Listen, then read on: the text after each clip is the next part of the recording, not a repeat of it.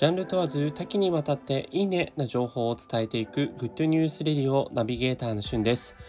今日あなたにご紹介するのはコロナワクチン副反応の備えについてご紹介いたします。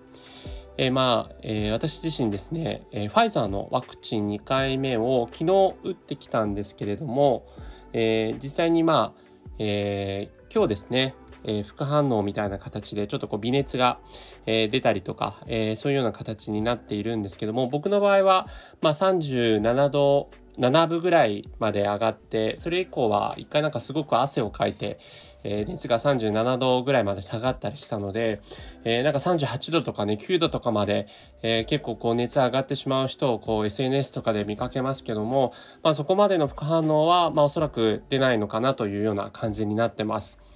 で、えー、ただやっぱりこう事前にね SNS でそういった人たちを見かけて、えー、こういったものを準備しておけばいいよというようなものを、えー、いろいろと見かけましたので、えー、これからねワクチン打つ、えー、方への参考になればなと思いまして、えー、今回はそのワクチンへの備えというところで用意しておくべきアイテムをご紹介していきたいと思います。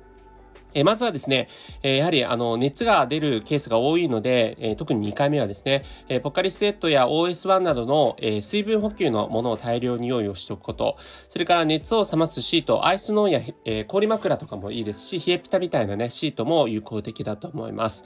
えそれから、えーおかんがね、結構してしまう人もいるので、まあ、タオルケット、長袖のガーディアン、カーディアンとか、汗拭くタオルとか用意するのと、あともう、えー、すぐ寝るそばにですね、着替えを用意しておくと、着替えもすぐ楽になるのかなと思います。あとですね、解熱剤とか、えっと、鎮痛剤、えー、カロナールとかバファリンって言われるものですね。えー、この辺あたりも事前にドラッグストアで買っておくといいと思います。それからですね、えー、一人暮らしの方とかで、なかなかなかなかこう料理の準備がね、難しいっていう方は、えー、ウィーラインゼリーとか、えー、そういったものをしっかりと冷蔵庫でこう冷やしてすぐに食べられるようにとか、あとレトルト食品とかフリーズドライの商品ですね、レンチンで食べられるもの、えー、こういったものを用意しておくと簡単に、え食事は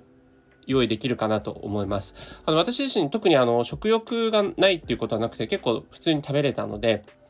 あの、食事の準備をですね、簡易的にこうできるような準備も、えー、必要かなというふうに思います。えー、この辺あたりね、えー、ワクチン準備みたいな感じでこうツイッターとかで検索すると、え過去の経験談、いろんな人たちがわかりやすく解説してくれてますので、ぜひ皆さんも検索してみてください。それではまたお会いしましょう。Have a nice day!